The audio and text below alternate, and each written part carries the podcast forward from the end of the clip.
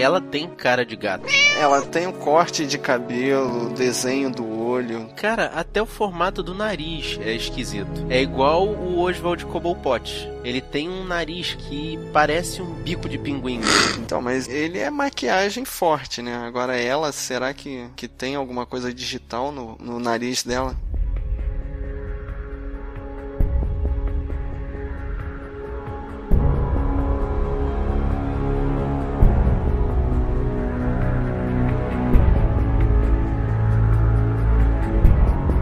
Guerreiros, em guarda! Eu sou o Fábio Moreira. E eu sou Marcos Moreira. E esse é o Sabe na Nós Podcast. E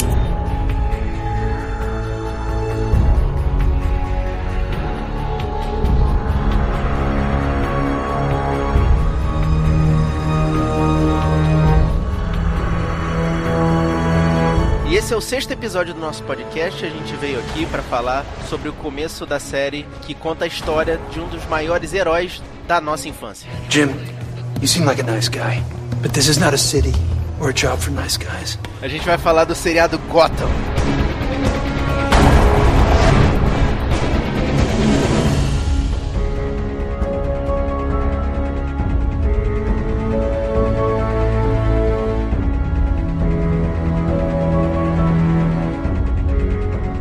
Começa numa panorâmica muito bacana. Que eu fiquei olhando, cara, tu reparou que é uma ilha, parece Manhattan, a tomada da, de Gotham. Eles pegaram várias cenas de Nova York, assim, e encheram de efeitos especiais, escureceram a tela, botaram os gárgulas. Ficou muito como o Gotham City dos quadrinhos, cara. Eu fiquei super empolgado quando eu vi a cena do, do alto de Gotham City. Mais ou menos, mais ou menos. Se você reparar, a, a, tomada do alto, ela é, a cidade é toda moderna. Aí na primeira cena que aparece a menina gato no telhado, ela tá num telhado do que? De uma igreja, porque é um prédio mais baixo e com mais gárgulas góticas, né? É uma cidade meio paradoxal, ela é moderna e antiga ao mesmo tempo. Você vê isso em vários momentos durante o capítulo. É verdade, eu, eu percebi que a, dentro da delegacia é um prédio antigo também, né? Parece meio que uma garagem, parecia mais uma estação de trem. E nesse contexto do seriado em que você vê as coisas antigas no cenário, os policiais estão usando telefones celulares, roupas modernas, é muito maneiro. É, isso aí também não ficou bem claro, né? Se, em que época que a gente tá, se é o presente, se é um pouco mais para trás, porque também tem um clima meio no ar na história, né? Ah, eu acho que a intenção deles na hora de fazer essa contradição o tempo todo do antigo com o novo foi deixar uma coisa meio atemporal.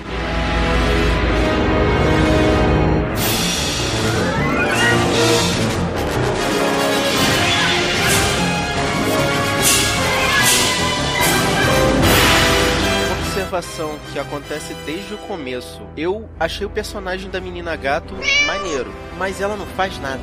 Ela só observa. E ela nem fala nesse capítulo, nesse primeiro capítulo do seriado. É, eu acho que isso é só para dar o gostinho da personagem, né? Porque no teaser do segundo episódio já aparece ela contracenando com outras pessoas. Eu acho que nesse primeiro episódio eles só quiseram dar uma passadela em todos os personagens. E também para mostrar um pouco do cenário mesmo de Gotham City, né? Aquela cidade de prédios muito modernos junto com outras arquiteturas mais antigas, as gárgulas em cima dos prédios para poder mostrar aquela arquitetura mais gótica. E eu gostei das cenas que lembram os desenhos dos quadrinhos. Logo de início tem um mergulho que a mulher gato dá do alto do prédio. Ela parece que vai dar um pulo numa piscina e não dá nem para imaginar o que, que ela vai fazer, né? Onde é que ela vai cair? Ela só dá um mergulho no nada, como se fosse se matar.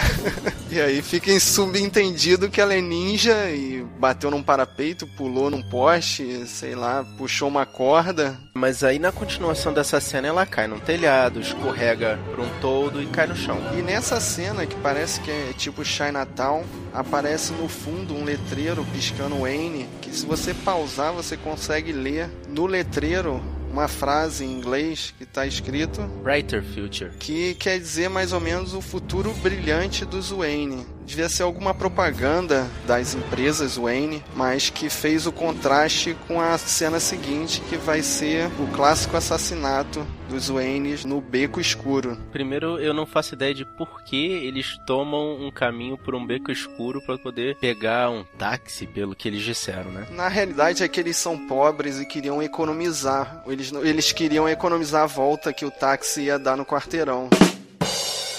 Com certeza eles são pobres. Esse Brighter Future que aparece lá no letreiro do Wayne me fez lembrar da referência ao filme do Robocop, que tem um outdoor em que tá escrito The Future has a silver lining, que é como se fosse o futuro tem linhas brilhantes. Então, mas eu achei que agora, né, nessa cena do de Gotham quis fazer só o oposto mesmo, ou quis dizer que o futuro brilhante do pequeno Wayne vai ser alterado agora. Descer pelo ralo.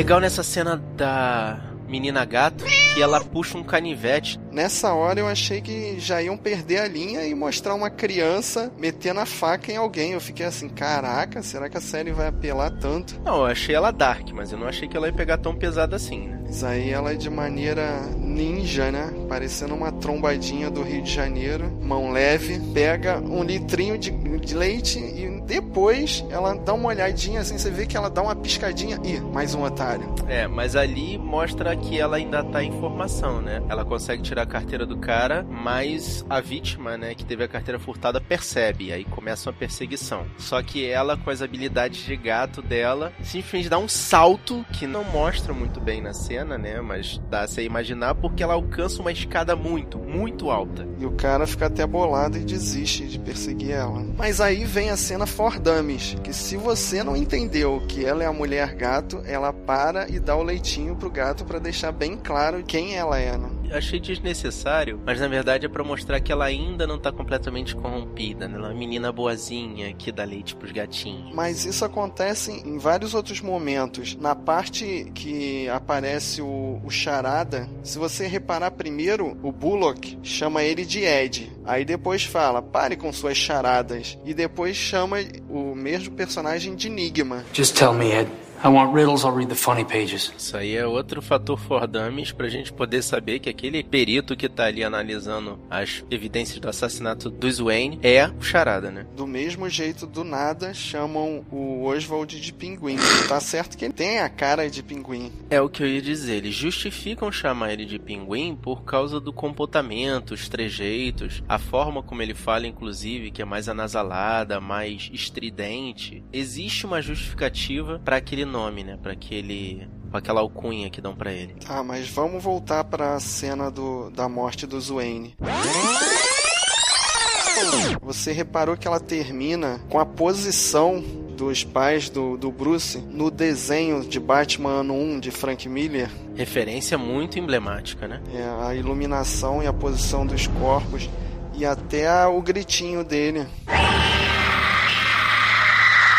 O interessante dessa parte é que quando o bandido aponta a arma para os Wayne, pedindo para eles entregarem o dinheiro, colar, no caso da mulher, eles dão um close absurdo no rosto do, do bandido, assim, que mesmo estando com o rosto totalmente coberto, só mostrando os olhos, dá para ver claramente que as maçãs do rosto dele estão mais levantadas e os olhos estão bem fechadinhos, como se ele estivesse sorrindo o tempo inteiro. Ou seja, essa é uma referência gritante ao Coringa. Então, isso ficou meio dúbio, porque eles colocam o, a máscara muito fechada, mais fechada do que o Batman deixa a máscara dele. Aquilo ali eu acho que pode ser uma referência ao Coringa, mas também mas ficou muito em aberto. Eu acho que nesse momento os escritores ainda não devem saber para que lado devem levar a história. Eu só me lembrei de uma frase: Você já dançou com demônio sob a luz do luar? Pode ser, mas fica muito óbvio, né? Fica muito Tim Burton. Eles, será que eles vão repetir a história? Tipo, será que eles vão repetir que o Coringa criou o Batman e o Batman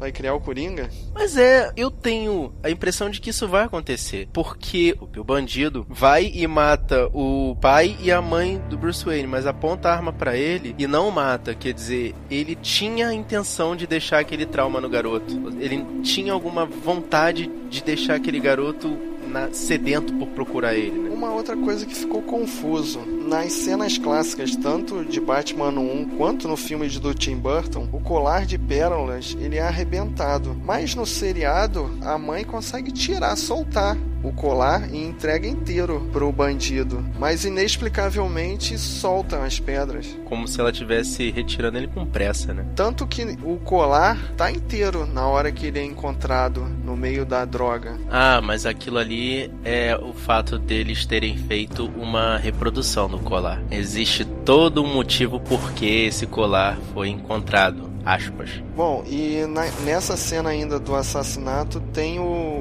a característica novelesca de todo o seriado, que é tudo tá envolvido, né?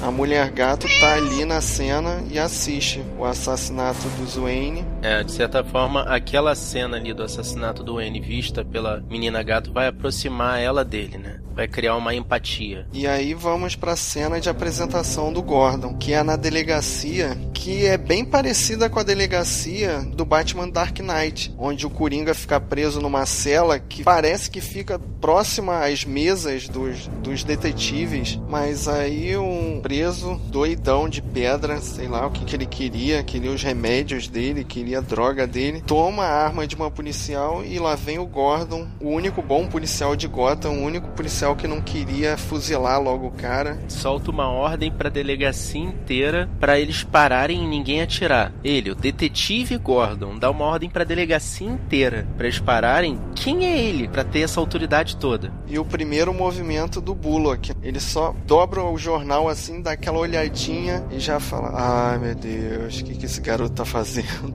É, o Bullock é o clássico policial cascudo, né? O cara que já tá com não sei quantos anos nas costas de polícia e já tá enquadrado no sistema, então um cara mais acomodado que não vai dar tanta importância para esse tipo de besteira e vai tentar, além de tentar minimizar a coisa, ele na verdade nem queria resolver a situação, né? É, e ele não é só cascudo e experiente, ele também é corrupto, né? Exatamente. É, e o Gordon domina a situação quando ele simplesmente pega uma garrafa de remédio da mesa e dá os remédios pro cara. E como se o bandido não tivesse visto que essa garrafa de repente estava na mesa. Não entendi muito bem essa cena. Não, o bandido tava doidão ali, né? Queria as balas dele. Mas aí ele solta mais uma das frases Fordames, né? Do seriado. Ele toma as pílulas e ele fala: These are my pills. E aí ele toma um cacete do, do Gordon, né? Ia dominar. Então, em seguida, o chefe de polícia que estava sentado lá atrás, fazendo nada, né? Que deixou o Gordon tomar as rédeas do assunto. Tá vendo por que, que eu tava dizendo que que autoridade que o Gordon tem se o chefe de polícia tá dentro da delegacia? Não faz sentido. Mas eu sei que o cara manda os dois para investigar o assassinato do Wayne. E chegando lá, quando o Bullock vê quem são, ele já quer sair fora do, do trabalho. Listen, T, do me a favor. You didn't see me, okay? Você reparou a referência aí? O Bruce está sentado enrolado no cobertor. E aquilo ali parece uma capa já do. O cobertor tá igualzinho uma capa cara. Eu gosto dessas referências assim, mas eu continuo achando muito evidente, forçado. É igual a entrada triunfal do Alfred. Você reparou que ele chega, não fala com ninguém, os policiais já levantam a fita de isolamento. Será que ele é conhecido na polícia? E você percebeu que o sotaque do Alfred é australiano? Deveria ser inglês, né? Deveria ser inglês, mas o sotaque dele é australiano, tanto que ele vira pros policiais e fala: Good luck, mate. Só que eu não consigo nem pronunciar da forma que ele fala, que o sotaque dele de australiano é muito, muito forte, cara. Ele fala de uma forma aberta e muito esquisita. Não tem nada de inglês naquele sotaque. Aí o Bullock tá putaço com o Gordon, tá querendo explicar como é que as coisas funcionam. Aí nós somos apresentados a Montoya e ao Allen. Que são os agentes da MCU, né? Unidade de Crimes Especiais. E essa parte ficou meio confusa para mim. Será que o, o Bullock ficou ofendidinho porque ele queria passar o serviço pros caras, mas da maneira que a Montoya falou, ele, ele ficou chateadinho? Ah, a questão é a briga de egos ali. É porque como ele é cascudo, ele tem... A única coisa que eu acho que ele tenta manter é o orgulho dele. Então, na hora que os policiais do Crimes Especiais começaram a debochar do Bullock, o sangue dele subiu e aí ele falou: Ah, quer saber? Eu não vou entregar esse caso para vocês, não. Esse caso é nosso. É, bateu um orgulho ali e eles falaram: Vamos resolver esse caso é agora. Eles vão pra rua e começam a socar os bandidinhos de rua, ladrão de bolsa. Isso é muito quadrinhos, né? Como é que um policial vai encontrar alguém assim nos becos? Não, e como é que um, um bandidinho desses de menor, crimes menores vão ser colocados dentro da sala de interrogatório e vão sair falando como se tivesse se sentindo ameaçados? Mas isso acontece, né? Nessa, né? Tanto em história em quadrinhos como em filmes policiais. Né? Até que, cansados de tentar obter informações com esses bandidos men menores, eles vão encontrar a personagem que, pelo menos nesse capítulo, eu achei a mais maneira de todas. Que é a Fish, que parece ser a dona do pedaço ali. A... Ela é a chefe do mundo do crime naquele local ali. Então, mas ela é subalterna do, do Falcone, né?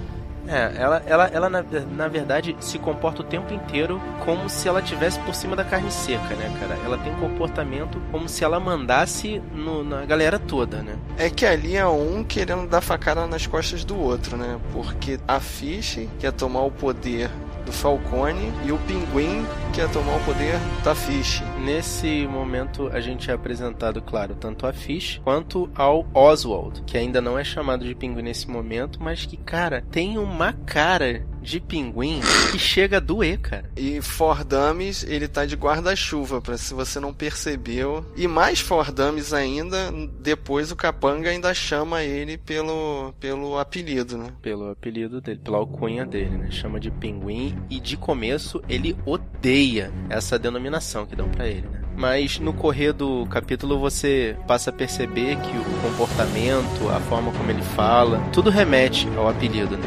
Acelera um pouco aí. Na cena que a Fish bate no pinguim, eu não entendi.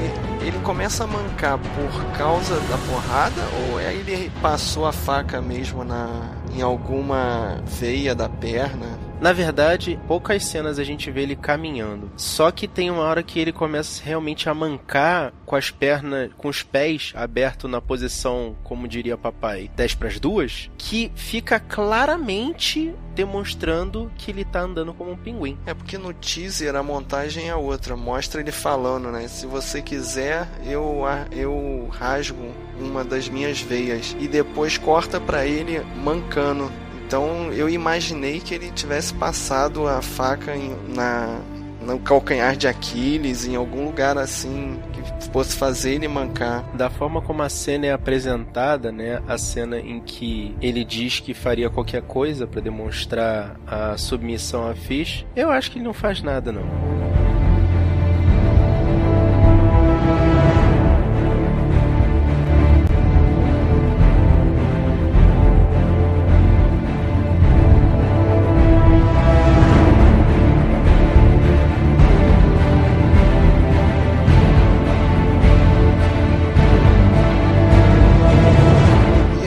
Faltando a personagem que para mim ficou mais distoante de todos, que é a Bárbara Keane. Cara, eu achei ela bonita demais pro Gordon, você não achou não? Eu achei ela a cara da personagem dos quadrinhos, cara. Aqui já é já é a Bárbara Gordon. Então, mas a Bárbara Gordon que você deve estar lembrando é a Batgirl, que na realidade é a filha do Gordon. É verdade. Piada Mortal, né, cara, mostra a, a Bárbara sendo torturada lá e, e o Gordon chama ela de filha várias vezes, é verdade. Aquela ali ainda é a esposa dele. E você percebeu que ela teve um caso com a Montoya, né? Cara, é aquilo ali, é, é muito, muito contemporâneo, né? É um assunto muito contemporâneo, a questão dela ter tido uma fé homossexual. Então, e é mais, mais uma das características novelescas, né? Que tá tudo relacionado. Ela foi se envolver com a mulher, no caso, que tá trabalhando com o marido dela. Sendo que isso foi antes dele começar a trabalhar lá em Gotham City. Eu não gosto, na verdade, dessa exposição excessiva das questões das conexões. Uma coisa daqui tá ligada com outra coisa de lá. Além de ficar confuso, de uma certa forma fica ruim, cara. O seriado todo é muito bom, mas só essas coisas das conexões eu, eu fico achando muito esquisito. Isso é uma solução de roteiro para conseguir contar as histórias interligadas, né?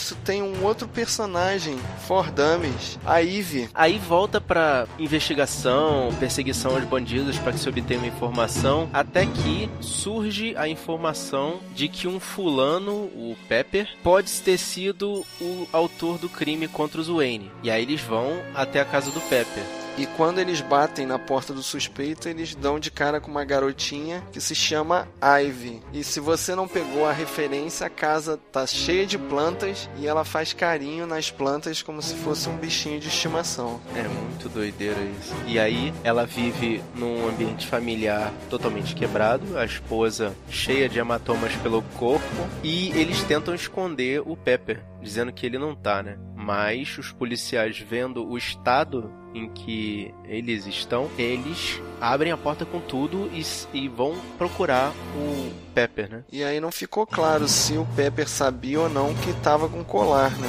Que bastou eles apertarem um pouquinho o cara e ele sai correndo. Mais uma cena de quadrinhos, né? Ele sai janela fora e já tá no, no teto do prédio, pulando de um prédio pro outro, atirando para trás. E aí nesse momento mostra a personalidade bondosa do Gordon, porque ele aponta a arma pro bandido e fala: Stop! Stop or shoot! E o cara não para e ele não atira. Ele é bonzinho demais, mas no momento que o Bullock reage e dá um tiro no Pepper, ele agradece pro Bullock, né? Ele fala: Caraca, ainda bem que você fez uma coisa que eu não tinha coragem de fazer. Eles voltam lá para dentro da, da casa do Pepper e, numa busca pelos objetos dele, encontram, né, dentro de uma embalagem que parece ser de drogas, o colar que seria o da Martha Wayne. E caso encerrado, eles vão comemorar. Meus parabéns, com decorações, imprensa, coisa toda. O Bruce Wayne até agradece ao Gordon no enterro, tá felizinho que o bandido morreu. Aí vem uma parte forçada, né? O pinguim é um X9 e conta que o colar foi plantado na casa do Pepper e conta isso tudo pra galera dos especiais, né? O Montoya e o pro Allen. A Montoya vai contar pra Bárbara, a Bárbara conta pro Gordon, o Gordon conta pro Bullock e o Bullock conta pra Fish e a Fish conclui que foi o Pinguim. Isso é extremamente quadrinhos, porque dá uma puxada em vários desenhos animados, Scooby-Doo, Batman, todos eles são assim. O primeiro conta pro segundo, que conta pro terceiro, que conta pro quarto, que conta pro quinto e aí volta pro primeiro, né? Fecha o círculo. Muito absurdo e muito quadrinhos. Então vamos lá. O pinguim vê o colar na mão da Fish, conta pra Montoya. A Montoya querendo separar a Bárbara do Gordon conta pra Bárbara. A Bárbara, não acreditando que o Gordon fez isso, pergunta ao Gordon. O Gordon, querendo saber se o Bullock estava envolvido, pergunta pro Bullock, que nega, mas avisa pra Fish que alguém contou o caso todo. E a Fish automaticamente deduz que foi o pinguim. Ah, mas aí é o, como dizem em inglês, né? O guts né, dela. É o instinto dela dizendo para ela que tem um traidor, né? E aí ela vai ver, claro, pelo comportamento comportamento de cada um dos subalternos dela quem é o traidor. Né? E normalmente é o mais próximo, né?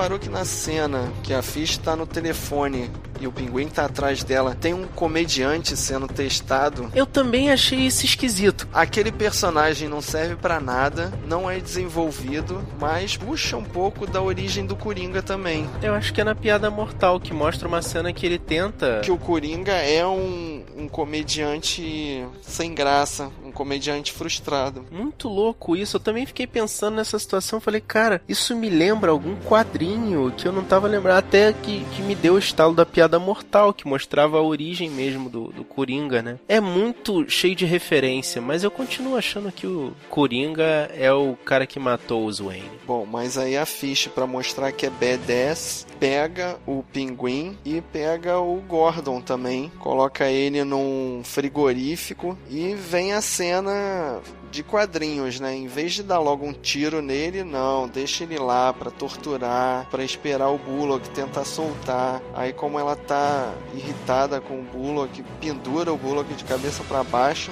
e quando eles vão finalmente matar os dois, chega o Super B10, chega o poderoso chefão, né? Dom Falcone.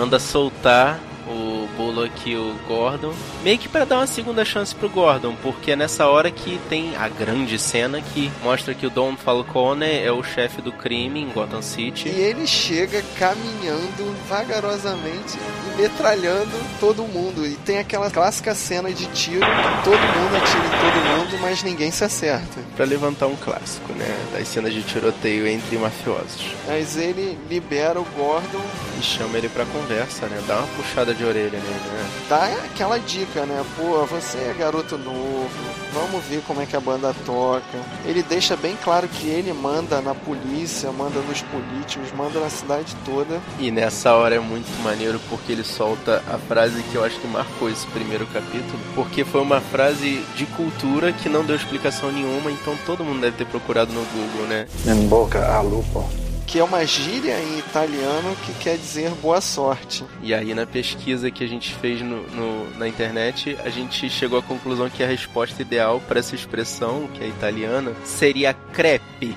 A gente não agradeceria nem falaria nada, faria crepe lupo, que traduzindo literalmente in boca a lupo significa na boca do lobo. A expressão de resposta crepe e lupo significa mate o lobo, que é a questão da boa sorte e não precisar da sorte.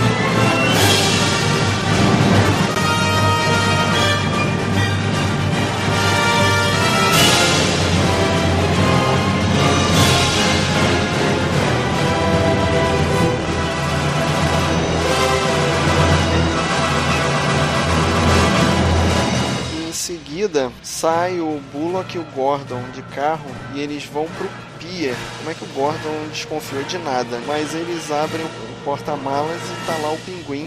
A reputação do Gordon é posta em, é posta em xeque porque o Bullock fala para ele que o pinguim foi levado até ali para morrer e quem deveria matar ele é o Gordon, para que demonstre que ele vai se enquadrar no sistema. E o Gordon fica no dilema, né? Que o Bullock avisa: se você não matar o pinguim, vão matar você, sua mulher, vão fazer xixi no seu caixão e vão matar o pinguim de qualquer jeito. E ele tem aquela solução cinematográfica. Ele tem aquela sacação de dar um tiro do lado da cabeça do pinguim e jogar ele no cena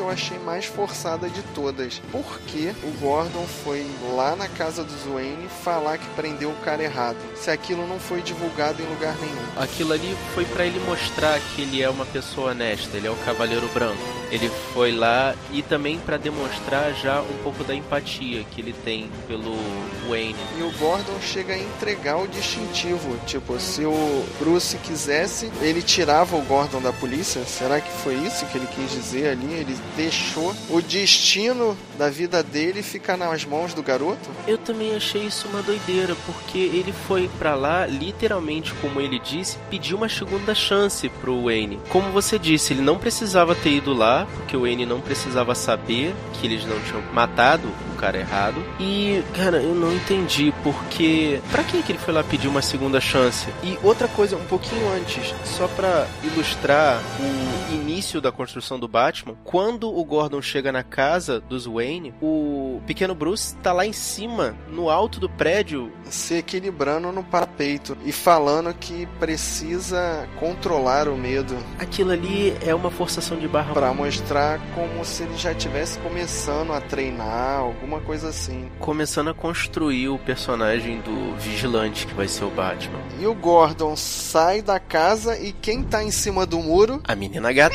O que essa garota tá fazendo no muro da mansão, cara? Será que ela vai invadir a casa do, do Wayne? Sabe qual a impressão que me dá? É ela que tá filmando o seriado, porque ela tá ali olhando todas as cenas importantes.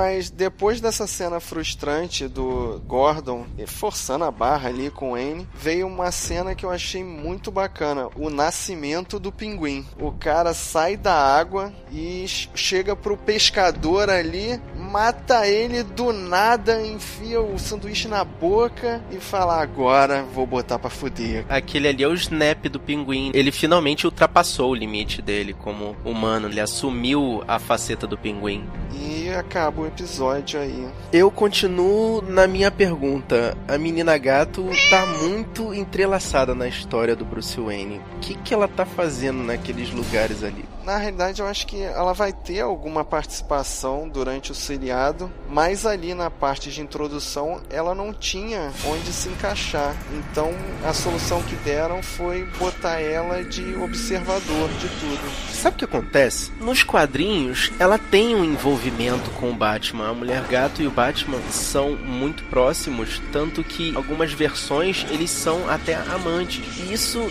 deixa a coisa complicada para quem tá fazendo o roteiro desse seriado, porque eles estão fazendo exatamente isso. O, tanto o Bruce Wayne quanto a menina gato, que a gente vai saber que é a Selina Kyle, estão muito novos. Ela já tá começando a simpatizar com ele dali daquele momento dele novo. Na realidade, esse primeiro capítulo deixou muita coisa em aberto. E isso também foi uma dessas coisas. Mas no geral, eu achei esse capítulo bem satisfatório. Por ser o capítulo introdutório, Ah, é o início de seriado ideal. Ele cria um monte de pontas soltas. Ele mostra o entrelaçamento entre os personagens da trama. Criou um ambiente sério, mas com o ar de quadrinhos muito forte. Eu, eu adorei. No fim das contas, apesar de uma pergunta ou outra que a gente fez ali, ou uma dúvida ou outra que a gente teve no correr do capítulo, eu adorei. Eu vou continuar vendo e eu tô ansioso pelo próximo capítulo. É, eu gostei tanto do tom dark, o tom de violência, né? Que eu achei que não ia ter, porque quando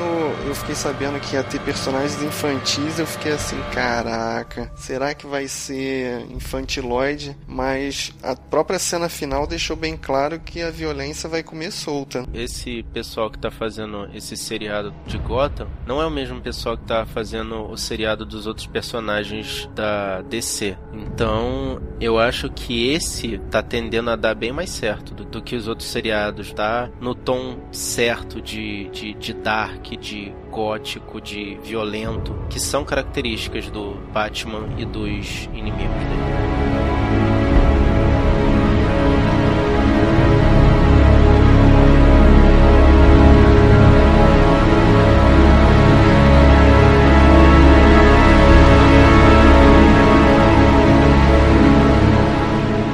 Vamos aguardar para semana que vem, que já saiu o teaser e parece que a Mulher Gato vai ter uma participação maior. Estamos aguardando aí ansiosamente pelo próximo capítulo de Gotham.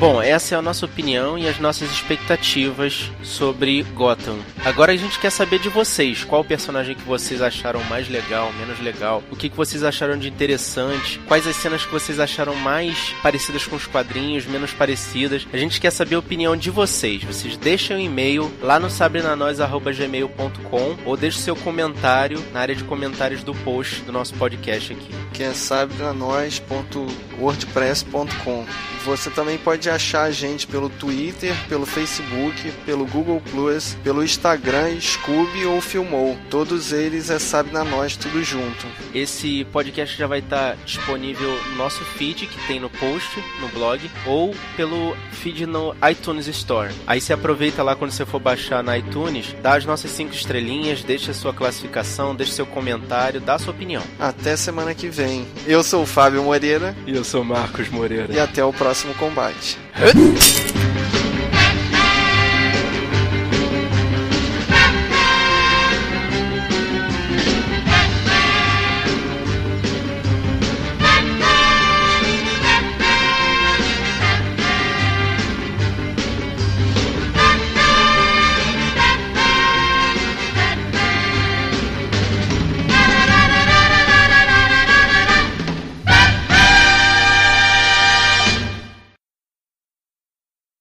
uma parte aqui que eu pesquei uma palavra em inglês que eu não vou nem tentar falar. Você viu isso na tomada de Chinatown? Que aparece um, um letreiro escrito Wayne. Se você pausar, tu consegue ler Brighter Future. Que eu fiquei muito puto com a menina gato porque ela não participa de nada. Ela é uma mera espectadora dos fatos. Mas você já assistiu o teaser do capítulo 2? Não. Então, assiste que você vai ver que parece que ela vai ter uma importância no. Guerreiros, em guarda! Eu sou.